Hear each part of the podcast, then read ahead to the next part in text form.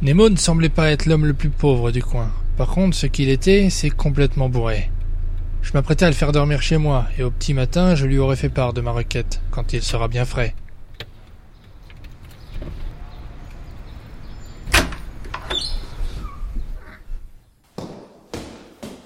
J'ai toujours pensé que c'était une mauvaise idée d'emménager au troisième étage.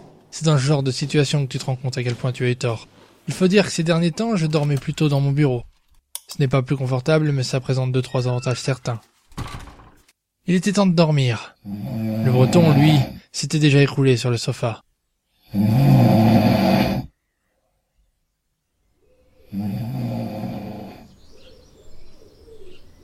n'avais pas fermé l'œil de la nuit, non pas à cause de l'affaire, mais à cause du monstre que j'avais hébergé. Si je m'en souviendrai, les voisins semblent maintenant partager ce souvenir avec moi. Ça ne fera ça en commun.